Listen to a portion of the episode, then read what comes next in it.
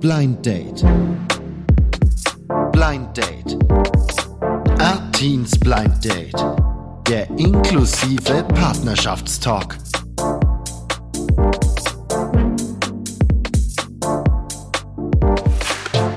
Willkommen, ihr Lieben, zur neuen Ausgabe von Artins Blind Date, der inklusive Partnerschaftstalk. Und heute geht es um das Thema, das altbekannte Thema Daten, aber in einem ganz interessanten Kontext, nämlich ab wann spricht man von einem Date? Laura ist bei mir heute und äh, ja, schön, dass du da bist, Laura. Hallo, schön, dass ich da sein darf. Die Frage würde ich gerne gleich an dich abgeben, Laura. Ab wann spricht man von einem Date? Ab wann spreche ich von einem Date? Genau. Also ich würde sagen, das ist, kann ganz unterschiedlich sein. Ich glaube, es kommt immer darauf an, mit wem man ein Treffen hat. Also wenn ich jetzt mit einem Kumpel von mir ein Treffen habe, den ich schon lange kenne irgendwie, und man geht vielleicht zusammen was essen oder so oder ins Kino, was ja eigentlich für viele schon so ein Klassiker als Date ist, Mhm. dann wäre das für mich aber noch kein Date, weil man ist ja so befreundet und kennt sie vielleicht schon länger. Das wäre für mich dann erst ein Date, wenn man auch davor vielleicht mal drüber gesprochen hat, dass da vielleicht mehr sein könnte oder ja, dass man vielleicht auch mehr probieren möchte. Dann könnte man quasi vorher absprechen, ob es dann ein Date ist oder nicht. Ansonsten, wenn ich jetzt eine ganz neue Person kennenlerne über keine Ahnung, ein Online-Portal oder ich habe jemanden irgendwo gesehen und nach einer Nummer gefragt, dann wäre für mich schon so, dass es die Fronten klar, dass es schon eher in Date-Richtung geht, weil man spricht normalerweise ja keine Person irgendwie an oder ist auf einer Online-Seite und möchte dann nur befreundet sein irgendwie. Also ja, weißt du, was ich meine? Verstehe. Also eine offene Kommunikation, aber es muss auch schon offensichtlich sein, in welchen Zusammenhängen das sich äh, befindet Ja, alles. und ich finde, sobald man sich irgendwie unsicher ist, was, ob es jetzt ein Date ist oder nicht, Ja. sollte man vorher am besten nochmal nachfragen. Nicht, dass man dann irgendwie voll in ein Fettnäpfchen tritt oder ja. dann ist man irgendwie verwirrt und der andere sieht es irgendwie ganz anders als man selbst. Und das ist ganz schwierig, finde ich. Das ist echt interessant, ja. Ja. Was würdest denn du sagen, ab wann ist es denn für dich ein Date? Also für mich wäre ein Date dann ein Date, wenn sich zwei Leute zum ersten Mal treffen, irgendwas unternehmen zusammen. Ähm, und ja, die gehen dann einfach weg irgendwie oder treffen sich irgendwo zum Kaffee trinken oder machen irgendwas zusammen. Dann wäre das für mich, glaube ich, auch schon erstmal ein Date. Muss ja nicht dabei heißen, dass dann letztendlich dabei was entsteht beim ersten Mal. Äh, also, dass da mehr entsteht als Freundschaft. Weil es kann sich ja auch alles entwickeln, so über die ähm, Zeit hinweg, sage ich jetzt mal, ne? Auf jeden Fall kann sich sowas entwickeln und ich denke auch beim ersten Date sowieso sollte man vielleicht nichts auch überstürzen und erstmal gucken, wie so der Vibe zwischeneinander ist. Und ich denke, sollte es sich irgendwie mehr beim ersten Date schon entwickeln, dann merkt man das aber auch, weil die andere Person ja, dann wahrscheinlich genauso denkt wie du. Idealerweise. Also ausgeschlossen wäre nichts beim Ja, ersten Date, genau. aber man Alles sollte auch nicht nichts zu viele muss, ja. Erwartungen reinbringen, reinsetzen. Ja, Genau. Alles kann, nichts muss. genau. Aber ja, ist, äh, Spannend. ja, ist ganz spannend. Ich glaube, die wenigsten machen sich dann auch die Gedanken drum. Ich bin da eher so gepolt, dass ich da mir zu viele Gedanken mache. aber ich ja, denke auch, viele Leute schreckt dieses Wort Date vielleicht schon ab.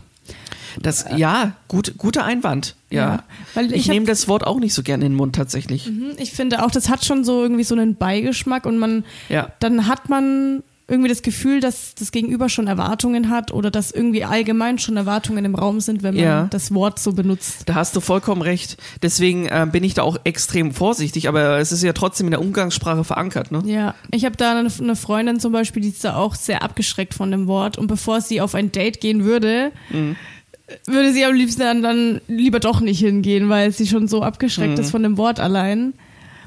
Deswegen habe ich dieses Wort auch in meiner Lebensphase nicht so wir- wirklich wahrgenommen. Also wenn, wenn ich in einer Beziehung war, war das halt so, äh, dass, dass man da nicht drüber gesprochen hat, ob man jetzt ein Date hat oder so.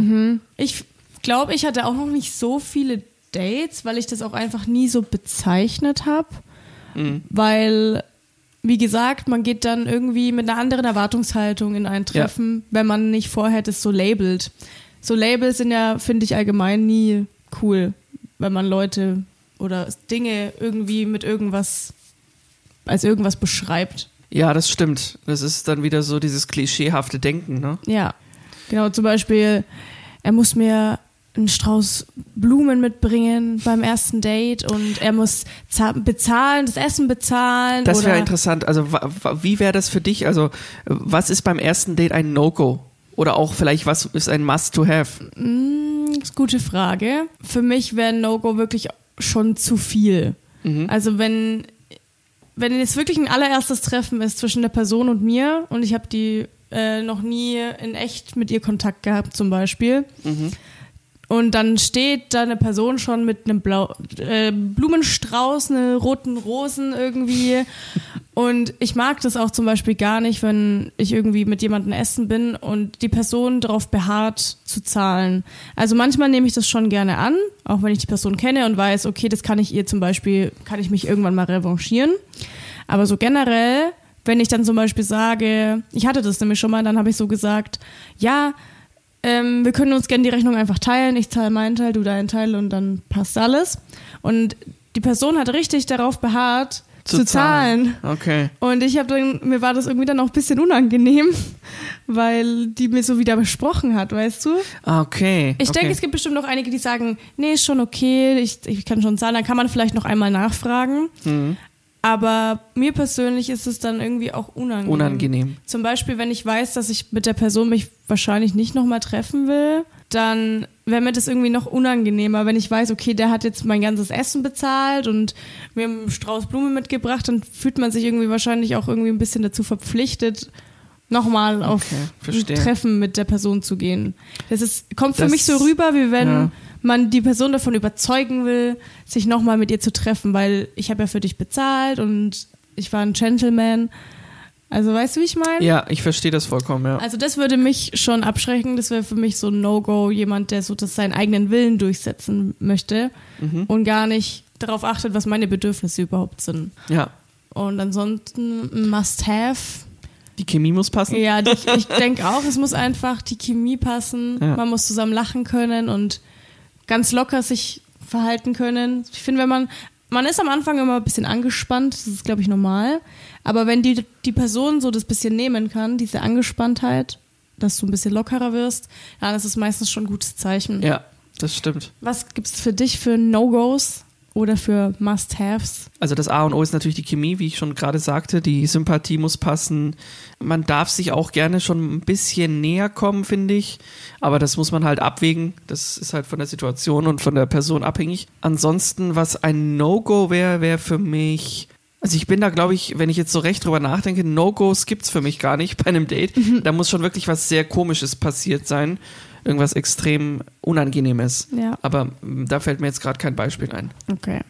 Genau. Ich finde auch gerade noch, weil du gesagt hast, ähm, gerne auch ein bisschen näher kommen, da kann ich das bei dir voll verstehen, weil du hast diesen Blickkontakt ja nicht. Genau. genau. So, das, was wir Sehenden, würde ich jetzt mal behaupten, ist bei allen Sehenden so, Ja. dass man erstmal über die Blicke guckt, ob da irgendwie die Chemie passt, ob da irgendwie was ist. Das fehlt dir, deswegen kann ich das voll nachvollziehen, dass bei dir da die Nähe. Ja, deswegen, ähm, also ich finde auch, dass äh, Blickkontakt ist wichtig und äh, wenn man das halt nicht hat, dann ähm, muss man halt anders gucken. Sollte man andere, andere Wege finden. Ja, da muss man dann, glaube ich, auch den, den Grad finden, wie es am angemessensten ist und wie es am besten passt. Aber ich denke, das ist bei Blicken genauso. Wenn du jemanden zu lange anstarrst irgendwie, dann ist es Stimmt. auch creepy und unangenehm. Deswegen, ja, da muss man, glaube ich, einfach nur den richtigen äh, Weg finden für sich selber. Ja, ich denke mal, so Person. eine Körperberührung habe ich auch schon mal gehört. Das ist ja vollkommen in Ordnung.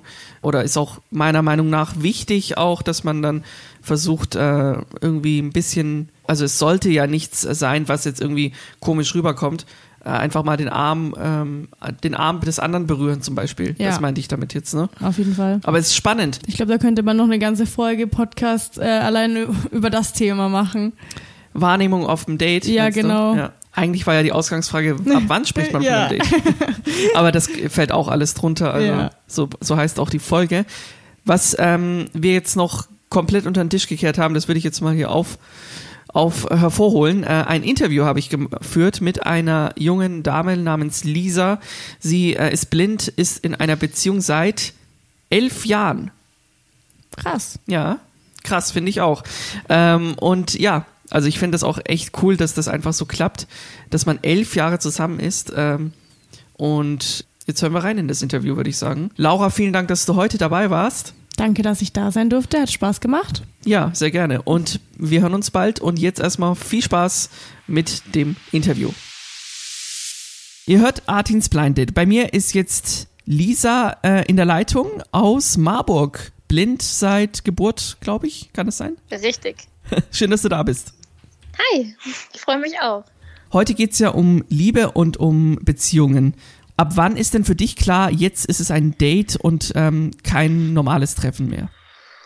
Boah, das ist eine echt spannende Frage, weil mein Freund und ich hatten es letztens davon, weil jetzt vor ja, elf Jahren fing die Zeit an, wo wir uns zum ersten Mal so gedatet haben. Und unser erstes Treffen oder unser erstes richtiges Treffen, wo wir uns getroffen haben, war in einer Eisdiele.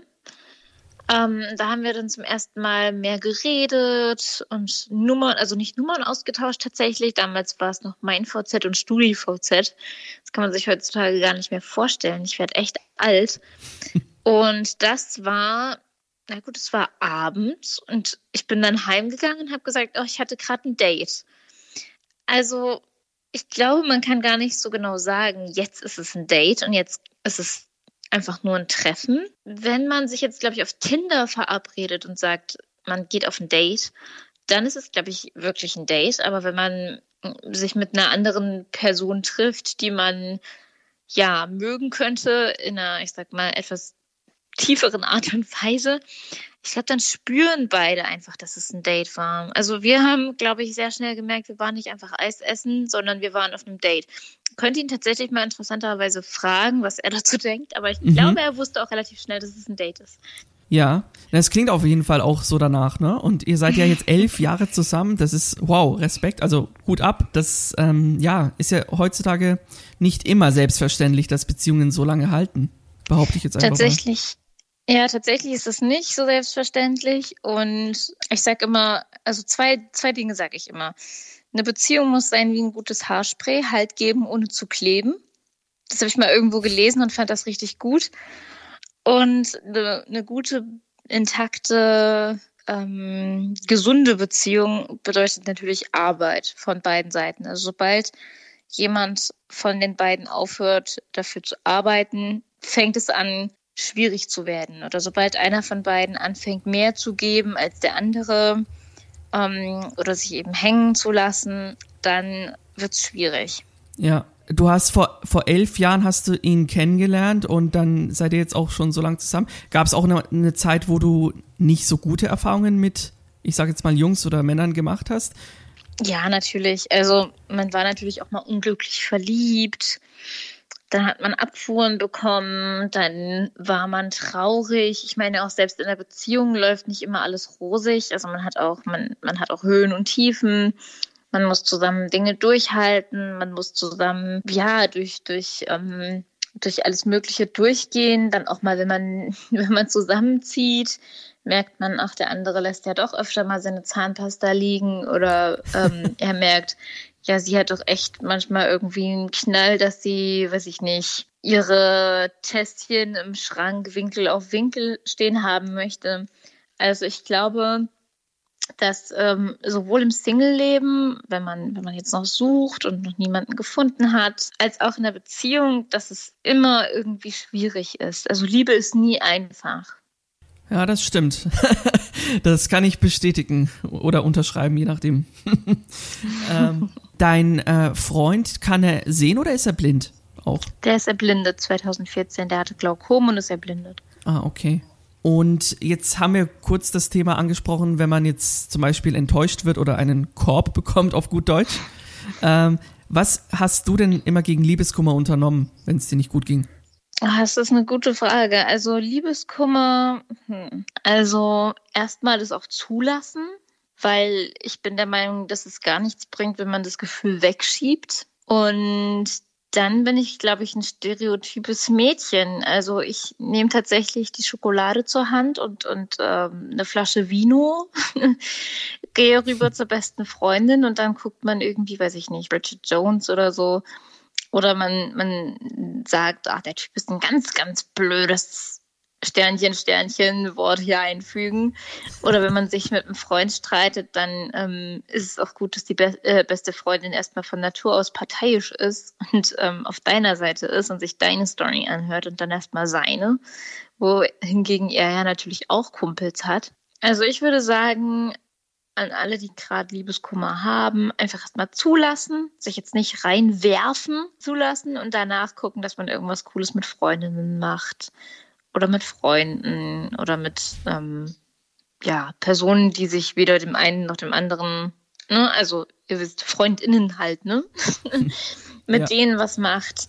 Dann gibt es ja auch jede Menge ähm, Liebeskummer, Trennungssongs, Carrie Underwood, Before He Cheats zum Beispiel. Oder ach, es gibt jetzt noch einen neuen von, von Ed Sheeran, Camila Cabello. Ja, wo genau. Es auch darum geht. Das stimmt. Ähm, also Breakup-Songs gibt es jede Menge. Super. Dann vielen Dank auf jeden Fall für deine Offenheit und für diese, für dieses tolle Gespräch, Lisa. Und euch natürlich weiterhin alles Gute. Dankeschön. Vielen Dank.